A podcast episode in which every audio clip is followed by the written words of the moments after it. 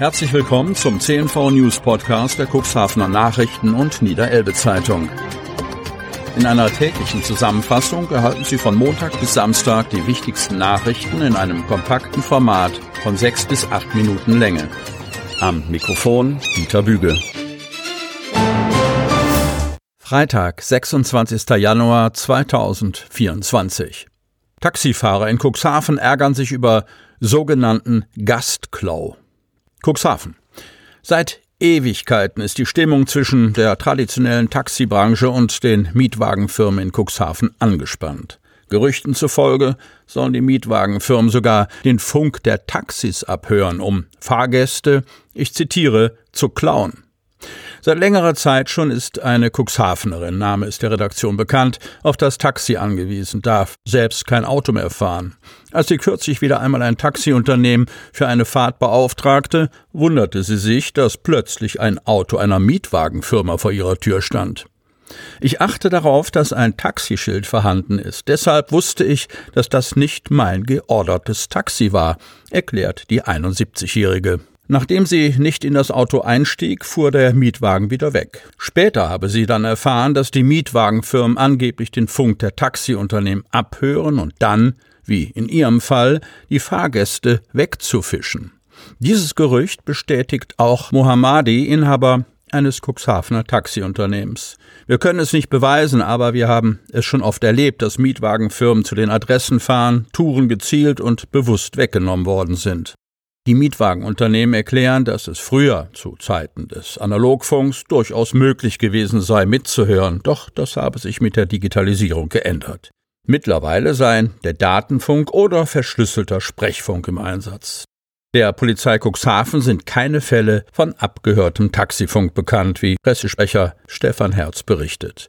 Er weist darauf hin, ein Abhören eines anderen Funkverkehrs könnte, je nach genauer Ausführung, einen Verstoß gegen das Telekommunikationsgesetz darstellen. Sollten Gespräche aufgezeichnet oder veröffentlicht werden, könnte dies eine Straftat im Sinne der Verletzung der Vertraulichkeit des Wortes nach 201 Strafgesetzbuch darstellen. Weitere Ansprüche könnten sich aus zivilrechtlicher Sicht ergeben, so Herz. Ein weiterer Kritikpunkt der Taxiunternehmen, das illegale Abwerben von Fahrgästen durch Mietwagenfahrer, die eigentlich Taxi fahren würden. Den Taxiunternehmen ist das seit Jahren ein Dorn im Auge.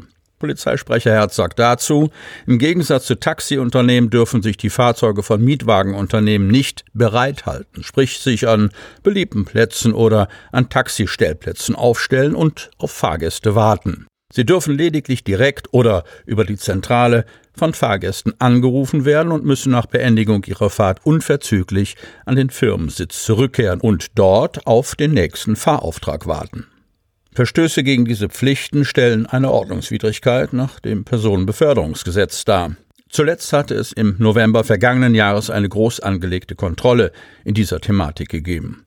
Weitere Kontrollen finden meist im Rahmen der Streife oder auf Zuruf statt. Es werde aber auch in diesem Jahr wieder Schwerpunktkontrollen geben.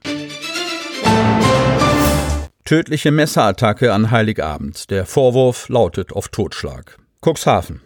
Einen Monat nach dem Tötungsdelikt an Heiligabend 2023 in Cuxhaven befinden sich die beiden Verdächtigen weiterhin in Untersuchungshaft in zwei verschiedenen Justizvollzugsanstalten in Niedersachsen.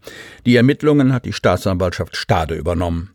Über intensive Ermittlungen spricht deren Pressesprecher Oberstaatsanwalt Kai Thomas Breas Stade. Details wollte und konnte er hierzu nicht preisgeben und ebenso keine Stellung nehmen zu den Gerüchten über die der Tat vorhergehenden Ereignisse, die reichlich in der Stadt kursieren. Tatsache ist, dass das Opfer, ein 56-jähriger Cuxhavener, in den Morgenstunden des 24. Dezember in der Straße Hörn unweit seines eigenen Zuhauses durch mehrere Messerstiche ums Leben gekommen ist. Als Tatverdächtige nahm die Polizei Cuxhaven nach entscheidenden Zeugenhinweisen zwei Männer aus Cuxhaven, 20 und 21 Jahre alt, fest. Die Staatsanwaltschaft erließ zwei Untersuchungshaftbefehle, die laut Kai Thomas Breas weiterhin in Kraft sind. Der Tatvorwurf laute nach den bisherigen Erkenntnissen auf vollendeten Totschlag, so Breas. Zum derzeitigen Zeitpunkt sind keine Mordmerkmale festgestellt worden. Als Merkmale, die einen Mord kennzeichnen, gelten in Deutschland unter anderem Mordlust, Habgier, Grausamkeit, Heimtücke, Befriedigung des Geschlechtstriebs oder das Bestreben, eine andere Straftat zu ermöglichen oder zu verdecken. Ein Mord ist laut 211 Strafgesetzbuch mit lebenslanger Freiheitsstrafe zu bestrafen. Totschlag mit einer Freiheitsstrafe nicht unter fünf Jahren. 212 StGB. Während auf den 21-Jährigen ein reguläres Strafverfahren zukomme, könne bei dem jüngeren Verdächtigen noch die Anwendung des Jugendstrafrechts in Betracht kommen. Entscheidend dafür sei bei sogenannten Heranwachsenden, also 18 bis 20-Jährigen, die Feststellung einer möglichen Reifeverzögerung, erklärte Oberstaatsanwalt. Bis zum 24. März innerhalb einer Dreimonatsfrist muss die Anklageschrift der Staatsanwaltschaft nun beim zuständigen Landgericht Stade eingehen. Wir unternehmen bis dahin weiterhin intensive Ermittlungen, sammeln weitere Beweise und vernehmen Zeugen, so Breas. Mit der Eröffnung der Hauptverhandlung sei dann innerhalb eines Zeitraums von sechs Monaten nach der mutmaßlichen Tat zu rechnen. Diese Frist könne sich durch verschiedene Faktoren verlängern. Erster Samtgemeinderat aus Hemmoor will Verwaltungschef in der Börde werden. Lamstedt. Frank Springer wird für das Amt des Samtgemeindebürgermeisters der Börde Lamstedt kandidieren. Das gab er am Mittwochabend im Lamstädter Rathaus bekannt. Er wird dabei von allen Fraktionen des Samtgemeinderates unterstützt. Ich hatte mir die breite Zustimmung von allen Fraktionen im Samtgemeinderat erhofft, so Springer. Das ist ein Zeichen des Zusammenhalts, den wir brauchen, wenn wir uns den anstehenden Herausforderungen in der Samtgemeinde stellen wollen. Er werde als unabhängiger und parteiloser Kandidat antreten, um niemanden zu bevorteilen oder zu benachteiligen. Seit rund eineinhalb Jahren ist der 37-jährige erster Samtgemeinderat in Hemmoor, nachdem er fast 20 Jahre in der Samtgemeindeverwaltung der Börde tätig gewesen war, zuletzt als stellvertretender Verwaltungschef. Der Schritt ist mir schwer gefallen, sagt er zu seiner Kandidatur. Die Zusammenarbeit mit Samtgemeindebürgermeister Jan Tiedemann, der Politik und der Verwaltung in Hemmoor ist erstklassig, aber es war einfach schwer, Nein zur Börde zu sagen und ich freue mich darauf, beruflich in die Heimat zurückzukehren. In der Samtgemeinde Hemmoor habe er Politik und Verwaltung über seine Kandidatur in Kenntnis gesetzt. Sie hörten den Podcast der CNV Medien. Redaktionsleitung Ulrich Rode.